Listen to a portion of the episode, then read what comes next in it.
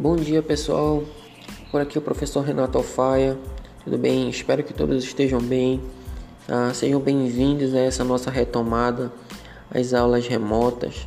Sei que está sendo um grande desafio para vocês, para os seus responsáveis. Também está sendo um grande desafio para nós, professores. Tá? Estamos juntos nessa jornada. Tá? Sei que juntos nós vamos conseguir superar esses obstáculos que estão ao nosso redor, superar esses problemas, superar esses desafios. O mais importante de tudo isso é que nós possamos colaborarmos uns com os outros. Tá? Professores colaborando com seus alunos, os pais colaborando com a escola. Se nós nos unirmos, nós vamos conseguir superar tudo isso, tudo bem? Então tá. Nessa nossa primeira aula de estudos amazônicos para o sexto ano, nós vamos fazer uma retrospectiva, tudo bem? Nós vamos lembrar um pouco sobre o que nós já trabalhamos, nós vamos é, exercitar um pouco dos assuntos que já estão no caderno de vocês, tudo bem? Vocês podem fazer pesquisa na internet para ajudar a responder as atividades mas a maior parte desses assuntos, dessas atividades que eu vou passar para vocês, já estão no caderno de vocês. Algumas delas nós já até fizemos em sala de aula, mas vale aqui lembrar, tudo bem? Então, hoje nós vamos fazer uma breve revisão e na próxima aula a gente começa a avançar com o nosso assunto, tá? Então, olha só, estudos amazônicos. Tá? O que é a disciplina Estudos Amazônicos? Por que eu tenho que sair da minha casa? Por que eu tenho que estudar essa disciplina? Tá? A Amazônia é o nosso lar, é onde nós moramos. Então nós precisamos conhecer um pouco mais sobre as características sociais e as características naturais da nossa região. E a disciplina Estudos Amazônicos ela vai trazer para o aluno justamente essa visão sobre a nossa região. Quais são as principais características, quais são os principais problemas que a nossa região enfrenta, tudo bem? Então, no sexto ano, a gente aprende, tá? É, desde os primeiros passos sobre o que é a Amazônia, o que é a região amazônica, e, não, e a partir daí nós avançamos sobre outros temas, tudo bem? Então, é, a nossa primeira revisão, a gente precisa entender que a região amazônica ela pode ter diversas, diversas divisões, diversas nomenclaturas. Eu posso ter várias Amazônias dentro de uma Amazônia. Tá? A Amazônia ela pode ser reconhecida como região norte, como Amazônia Legal, como Amazônia Internacional, tudo bem? ela depende muito de quem vai estar tá analisando a região, tudo bem? Quando eu falo de Amazônia em região norte, a gente tem que lembrar tá, da divisão regional estabelecida pelo IBGE para o Brasil em cinco grandes regiões: região norte, região nordeste, região centro-oeste, região sudeste e região sul, tá? Por que a gente fala que a Amazônia também pode ser reconhecida como região norte? Porque os estados que compõem a região norte do Brasil, eles estão todos dentro da Amazônia. Pará, Amapá, Acre, Amazonas, Rondônia, Roraima e Tocantins. Esses estados eles compõem a região norte. E esses estados todos estão dentro da Amazônia, tá? Posso ter a Amazônia como um bioma, como um ecossistema que interage entre os organismos, os animais e os vegetais. Tenho a Amazônia também como a Amazônia Legal. O que é a Amazônia Legal? A Amazônia Legal é uma região delimitada por um decreto do governo federal, tá? Um decreto que foi feito em 1953. O que diz a Amazônia Legal? A Amazônia Legal vem de legalidade. Essa legalidade é a respeito de que a parte da Amazônia que está dentro do território brasileiro, tá?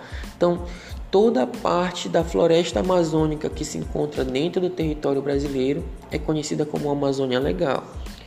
Porque a Amazônia é tão grande que ela extrapola os limites do território brasileiro. Tudo bem? Ela extrapola os limites do território brasileiro. Então, para delimitar a área, a região da Amazônia ou a área da Amazônia que está dentro do Brasil, foi criado a Amazônia Legal. Tudo bem?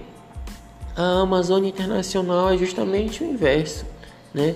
É a parte da Amazônia que se encontra fora do território brasileiro, nos países da América do Sul, tá? Suriname, Guiana, Guiana Francesa, tá? É, Bolívia, Colômbia, Venezuela, todos esses países têm uma parte da, da floresta amazônica. Então, a Amazônia Internacional é a parte da Amazônia que se encontra fora do Brasil e a Amazônia Legal é a parte da Amazônia que se encontra dentro do território brasileiro. Tudo bem? É, então, essa é a explicação rápida sobre as diversas formas de regionalizar ou de nomear a Amazônia. Amazônia pode ser a floresta amazônica, pode ser o bioma amazônico, pode ser a Amazônia Internacional, pode ser a Amazônia Legal ou pode simplesmente ser reconhecida como região norte. Então, vocês viram quantas formas de, de nomear ou de caracterizar a nossa região? Por isso que nós precisamos conhecer cada uma delas. Tá? Nossa região, que é o nosso lar, né? é onde nós moramos, é onde nós nascemos, é onde nós desenvolvemos as nossas relações sociais, né? é o local onde nós mantemos as nossas, nossa relação de vivência com o local onde nós moramos, né? uma relação afetiva. E assim é desde os primeiros povos que, abre, que habitaram a nossa região. Esses primeiros povos são conhecidos como povos tradicionais. Né? Por que povos tradicionais? São as pessoas que habitavam a nossa região muito antes das cidades como nós conhecemos existirem. Né? São os povos que mantinham relações diretas de dependência da floresta. Principalmente quem? Os indígenas os indígenas que já habitavam o Brasil antes da chegada dos europeus, antes da chegada dos portugueses, para explorar as terras de onde hoje é o nosso país. Tá? A população tradicional, principalmente os indígenas, eles mantêm uma relação de dependência direta com a floresta amazônica. Ah, mas professor, são só os indígenas que são povos tradicionais? Não. Os povos tradicionais são os indígenas, né, que são os índios, os ribeirinhos, que são as pessoas que vivem à beira do rio e mantêm uma dependência direta com ele. Temos os quilombolas, que são descendentes dos escravos africanos que fugiam dos seus captores e se montavam pequenas comunidades dentro da floresta. E temos os caboclos também, que são pessoas que, que nasceram na floresta, que se desenvolveram ao longo da floresta, tá? mas não tem uma descendência direta com os quilombolas, tudo bem? Então, essa população tradicional, ela mantém uma relação de dependência com a floresta amazônica. Por quê, professor? Porque esses povos tradicionais que ainda vivem na floresta, que são ribeirinhos, eles dependem da floresta para tudo. Por exemplo, a maior parte deles são extrativistas. São pessoas que dependem de extração de produtos naturais. O peixe depende do peixe, do rio. Depende do rio para comer o peixe, para comer o camarão, para tomar água. Né? Depende da coleta de frutos, como a castanha, como o açaí. Então, essa relação de dependência entre os povos tradicionais e a floresta amazônica existe até hoje. Imaginem só, se hoje tendo as cidades em que as pessoas podem sair da beira do rio, podem se deslocar do rio até a cidade para fazer compra, ainda hoje é importante. Imagina lá, lá atrás, no início da formação da sociedade brasileira, como a natureza era é, é, a mãe e o pai desses povos. Eles dependiam totalmente dela para sobreviver, tá?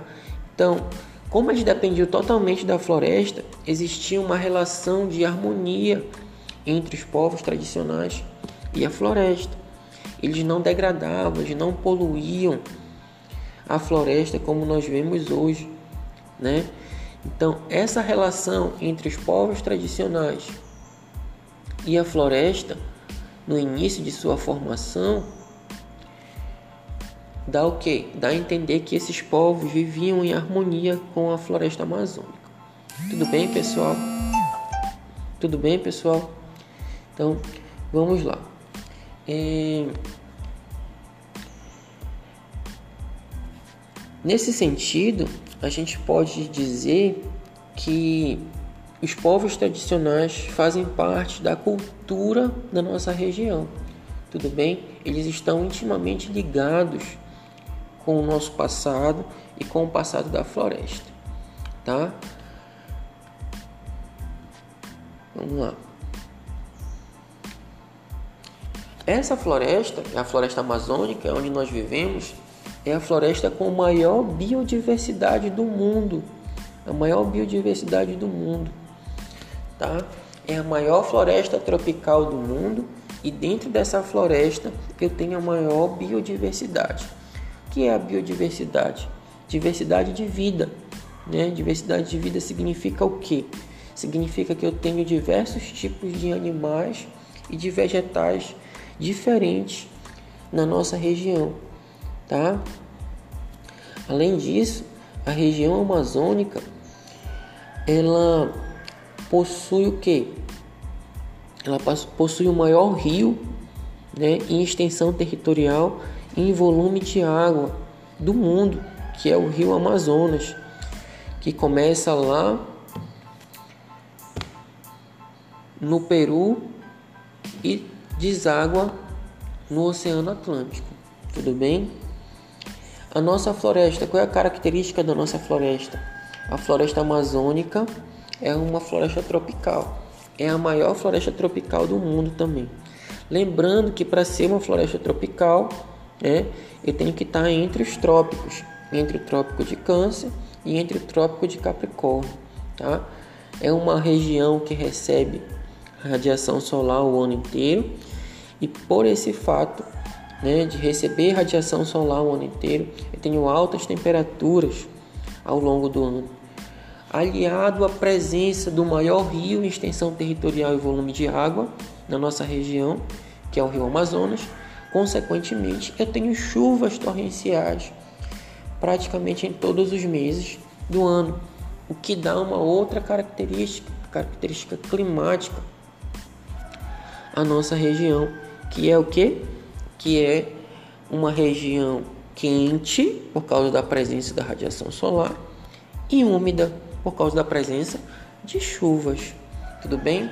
Então, essa é uma explanação simples, uma explanação rápida, um pequeno resumo do que nós já vivemos ao longo desses meses. Nós tivemos aulas que estão presentes no caderno de vocês, tudo bem? Lembrando que a cidade de Abaetetuba, apesar de ser uma cidade, é uma cidade da Amazônia, né? Está presente, está dentro da Amazônia, né? Os seus habitantes são conhecidos também como amazônidas, porque até quem mora na cidade mantém uma relação direta com o rio e com a floresta, porque a população de Abaetetuba gosta de comer um peixe, gosta de tomar um açaí, viaja de barco para diversos outros municípios. Isso são características herdadas de quem? Dos povos tradicionais, dos povos que já habitavam a região bem antes da chegada dos primeiros portugueses para dar início à construção da cidade de Abaetetuba. Espero que essa explicação possa ter ajudado vocês de alguma forma e qualquer dúvida podem me acionar no zap. Fica aqui um grande abraço e na próxima semana eh, nós teremos a próxima aula, tudo bem? Um grande abraço, fiquem com Deus, cuidem de vocês e cuidem das pessoas que vocês amam.